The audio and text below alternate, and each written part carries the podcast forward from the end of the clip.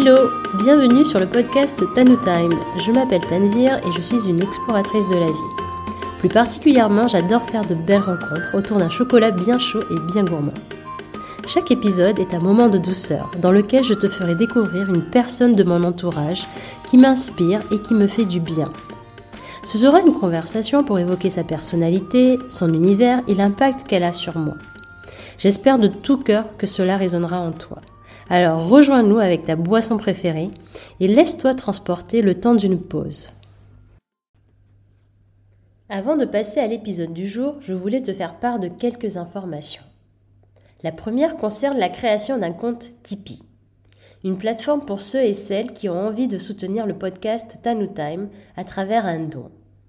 J'ai beaucoup de joie à produire chaque épisode et j'ai très envie de continuer cette aventure et voilà pourquoi ta contribution est précieuse. Elle me permettra de t'offrir un rendu plus qualitatif par l'acquisition de matériel professionnel et de valoriser le temps que j'y consacre à toutes les étapes de production. Alors, si tu as envie de me soutenir, tu trouveras un lien Tipeee dans les notes de l'épisode. Je t'explique tout ça avec plus de détails. Un grand merci pour ta contribution. Place à la deuxième information. Ces derniers mois ont été riches au niveau personnel et professionnel. En effet, je me suis formée au coaching, plus spécifiquement le coaching depuis l'espace du cœur. Pour moi, le coaching est et a toujours été un outil puissant dans mon développement et dans mes prises de conscience. Il m'a permis d'occuper ma place de manière plus authentique, de déconstruire des croyances qui m'empêchent d'avancer vers mes projets de cœur et de créer un état d'esprit plus orienté vers l'action.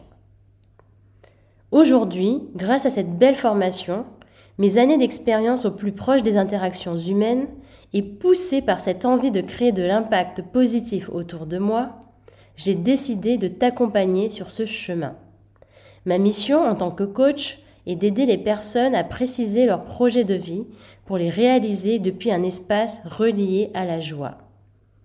Alors, si tu te reconnais dans ces mots, viens me retrouver sur ma page Instagram TanuTime et réserve ta séance découverte. Tu trouveras plus de détails dans les notes de cet épisode.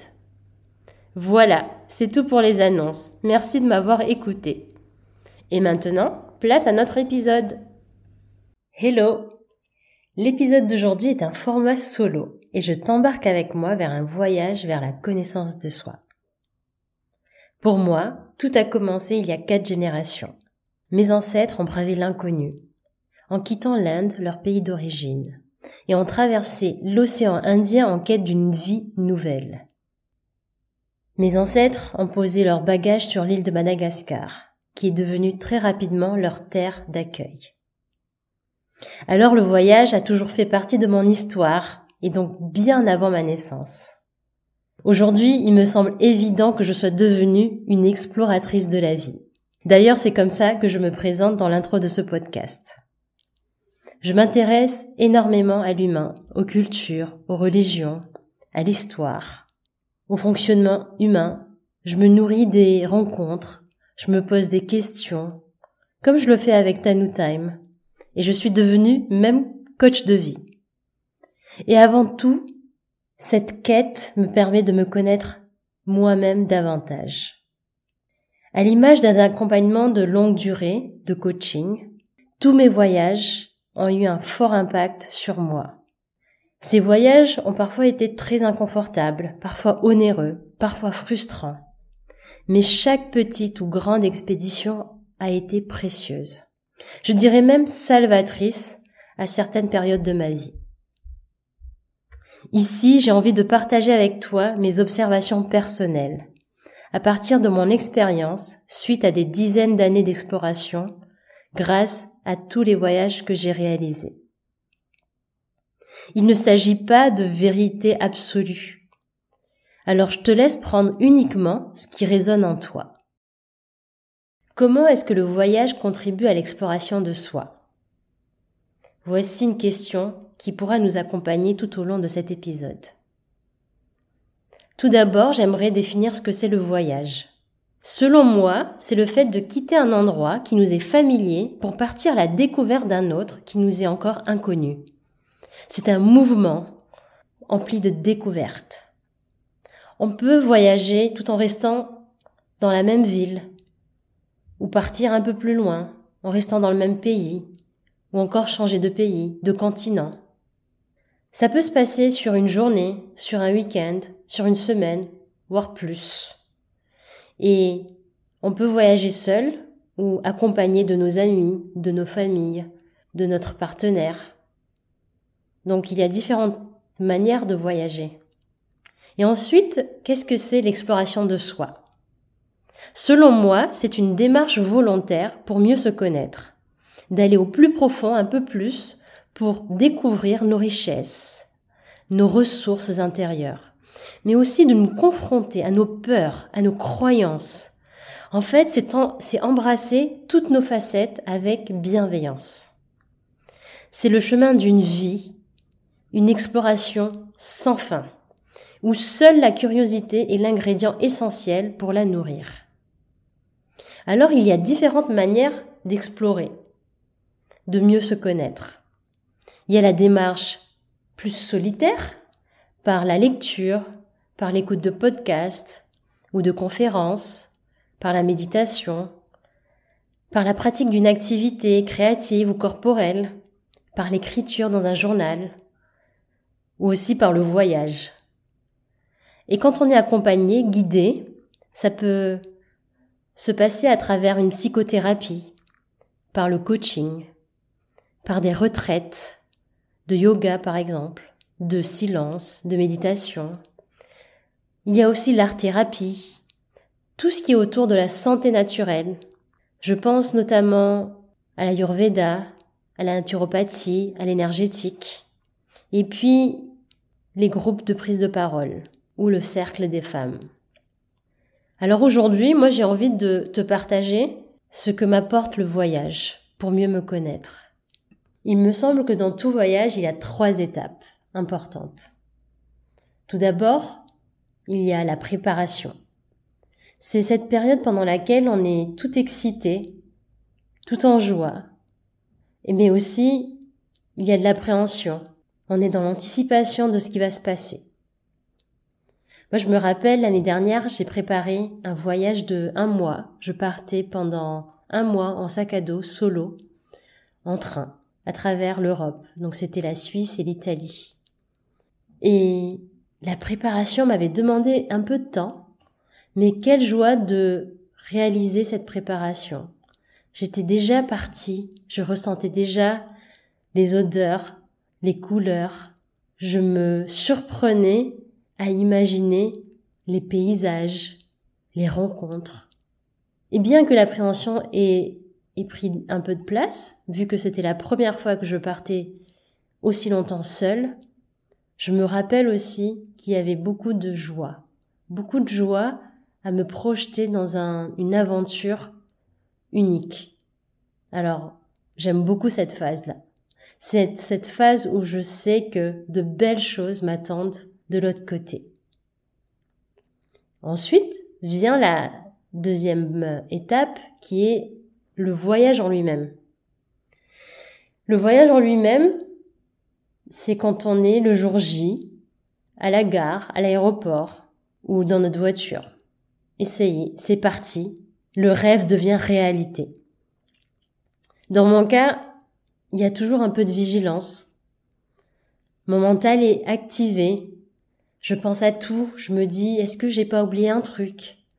C'est déjà le début du voyage, d'être en mouvement, d'être dans le train. Mais on est encore quelque part dans notre chez-soi. On est encore accroché à cette partie qui est encore dans le mental. Et alors au fur et à mesure, ce que je remarque à travers mes voyages, c'est que je lâche prise mais ça prend un peu de temps. Pour ma part, ça prend un, deux, trois jours, selon mon état de fatigue, de stress.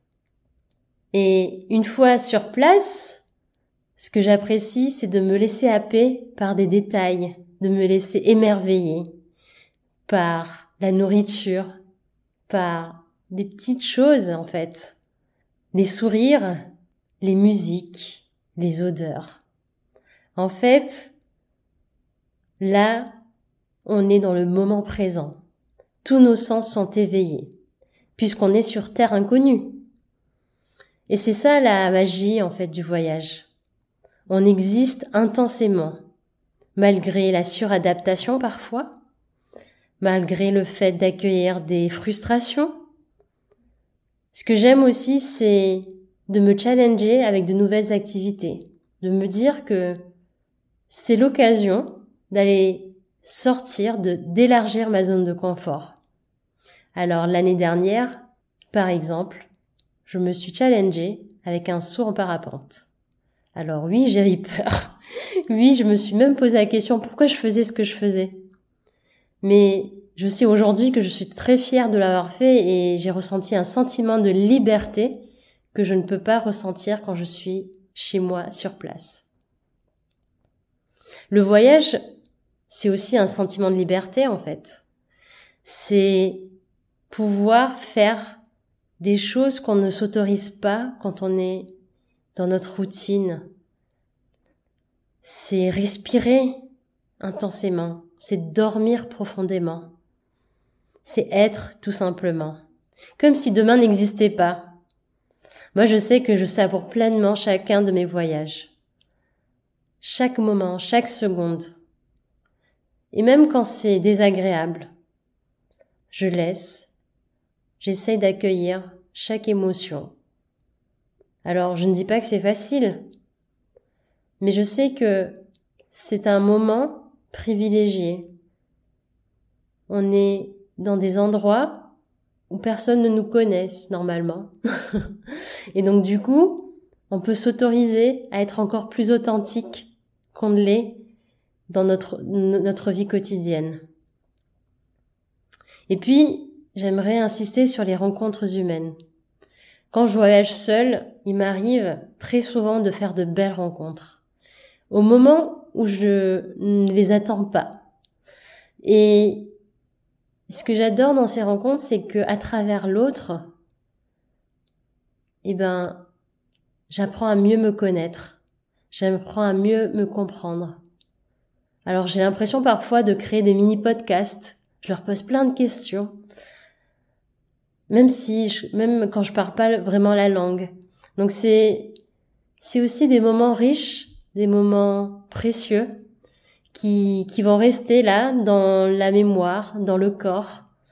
Et il est même certain que je ne, ne reverrai pas certaines de ces personnes. Mais c'est pas grave, parce que chacune de ces personnes ont eu, ont laissé une trace en moi. Et je remercie, j'ai beaucoup de gratitude pour chacune de mes rencontres, qu'elles soient agréables ou désagréables d'ailleurs. Et enfin vient euh, l'étape, l'étape du retour. Tu sais, ce moment où euh, ben c'est fini, les vacances sont terminées, on rentre au bercail. Alors sur le chemin du retour, on est encore dans les souvenirs, on se remémore des moments, on a encore des beaux clichés, et puis on arrive chez soi. Et moi, ce que je remarque quand on arrive chez soi, c'est qu'on voit les choses différemment. Mes inquiétudes initiales me paraissent plus banales. Et j'ai encore plus de gratitude pour ce que j'ai, de rentrer dans le confort. Je constate aussi que je suis plus éveillée. Tout me paraît nouveau. Je remarque encore des détails que je n'apercevais pas avant le départ. Je dis, ah, cet objet était là avant? Alors oui, ça peut paraître bizarre, mais ça m'arrive très souvent de voir les choses d'un nouvel œil. Et surtout, ça stimule mon inspiration, ma créativité. Des envies que j'avais déjà mais que j'ai délaissées. Par exemple, cuisiner, dessiner, peindre. Alors là, quand je suis de retour, j'ai envie de tout faire. Alors, et aussi, tout ce qui me paraissait compliqué avant, sous l'emprise du stress, de l'anxiété, me paraît si facile et si accessible à mon retour. J'ai une perception renouvelée. Ce que je trouve formidable avec le voyage, c'est que ça me transforme, vraiment. Il y a un avant et puis il y a un après, même à petite échelle. Tu sais, comme un upgrade ou une mise à jour de logiciel, il y a une nouvelle version qui, qui est là, qui fait place à l'ancienne version. Tout comme dans un accompagnement de coaching, il y a une transformation plus profonde qui s'opère. Ce que je remarque aussi, quand on part en exploration, dans le sens littéral ou dans le sens figuré, c'est que ça peut devenir très inconfortable. Partir en exploration demande du courage. C'est s'ouvrir à notre vulnérabilité. On n'est plus en terre connue et donc du coup, on doit faire face à un monde où l'on ne maîtrise pas les paramètres. La seule chose qui fonctionne, c'est d'être dans un état de curiosité. Moi, je sais que parfois, je dois jongler avec ce qui est. Je dois me laisser traverser par des émotions parfois inconfortables, dans des endroits où je peux me sentir étrangère. Il y a aussi des moments où je dois accepter que les choses ne soient pas parfaites, comme je l'avais imaginé. Et je me confronte à des joies très intenses et à la fois à des déceptions profondes. Et tout ça, je le vis dans la même journée, voire dans la même heure. En fait, ce que je constate, c'est que l'exploration de soi, que ce soit seul ou accompagné, tout comme le voyage, peut devenir inconfortable ou désagréable à force de vivre des moments intenses, positifs ou négatifs. Et donc, ce que je constate au fil des années, c'est qu'il est nécessaire de créer des moments de sécurité intérieure, des moments de stabilité plus neutres, et au fur et à mesure, j'ai découvert des outils, des rituels plutôt, pour euh, m'en créer un peu plus pendant mes voyages. Par exemple, aujourd'hui, ce qui m'aide beaucoup, c'est de commencer ma journée ou de terminer ma journée avec un petit rituel d'ancrage. Ça peut être de la méditation, mais ce qui, ce qui fonctionne bien pour moi, c'est d'aller me coucher avec euh, un moment de gratitude, de remercier mon corps pour ce qu'il a fait toute la journée, pour tous les kilomètres qui ont été parcourus. Ça peut aussi se passer par un massage des pieds. J'apporte une petite huile euh, avec moi et euh, je masse mes pieds pour en guise de remerciement, mais aussi pour me reconnecter à mon corps que parfois j'oublie en journée. Et quand je suis coach, quand j'accompagne une personne, je lui propose des moments d'ancrage à travers de la méditation. Bon, tu as compris, le voyage est un outil puissant pour accélérer la connaissance de soi. Alors parfois, ça peut paraître superficiel. Tu sais, quand on poste des vidéos, des photos Instagrammables, Certaines personnes pourraient même dire que le voyage est une fuite, une manière d'ignorer la réalité des choses. Alors, selon moi, le plus important, c'est de savoir pourquoi on part. Pourquoi tu pars? Qu'est-ce qui t'anime dans les voyages? Même si tu n'es pas obligé de tout comprendre à l'avance. Voici quelques questions d'exploration que j'ai envie de te poser. Que cherches-tu à vivre quand tu pars en voyage? Quelle est l'émotion la plus présente quand tu te projettes dans un voyage? As-tu observé une ou plusieurs transformations en toi lors de tes dernières vacances? Et si oui, lesquelles? Aujourd'hui, si tu avais le choix, à quoi ressemblerait un voyage idéal dans lequel tu apprendrais encore plus sur toi? Quels seraient les ingrédients principaux? Je te laisse prendre les notes et de voir comment cela résonne en toi. Et si tu es déjà parti en, vacances, peut-être que c'est un moyen de faire euh, un bilan. Enfin, pour conclure, je te partage ces merveilleuses paroles chantées par Barbara. Les voyages qui mûrissent nos cœurs, qui nous ouvrent au bonheur. Mais que c'est beau les voyages. Et lorsque l'on retourne chez soi, rien n'est comme autrefois, car nos yeux sont, ont changé et nous sommes étonnés de voir comme nos soucis étaient simples et petits, car les voyages tournent une page. Ah, les voyages. Voilà. Merci à toi de m'avoir accompagné jusqu'au bout de ce magnifique voyage. Si ce format t'a plu, je serais ravie de le savoir. Partage cet épisode autour de toi, tu peux aussi t'abonner à l'émission et lui donner 5 étoiles. Et je te dis à très bientôt pour un prochain épisode. Je te souhaite un très bel été. Ça y est, on arrive à la fin de cet épisode. J'espère sincèrement qu'il t'a plu et que tu as envie de le partager autour de toi. Si oui, tu peux noter mon podcast avec 5 étoiles sur la plateforme de ton choix, ça m'aiderait énormément. Je serais si heureuse de savoir que les joyeuses vibes de cette conversation se répandent et inspirent d'autres personnes.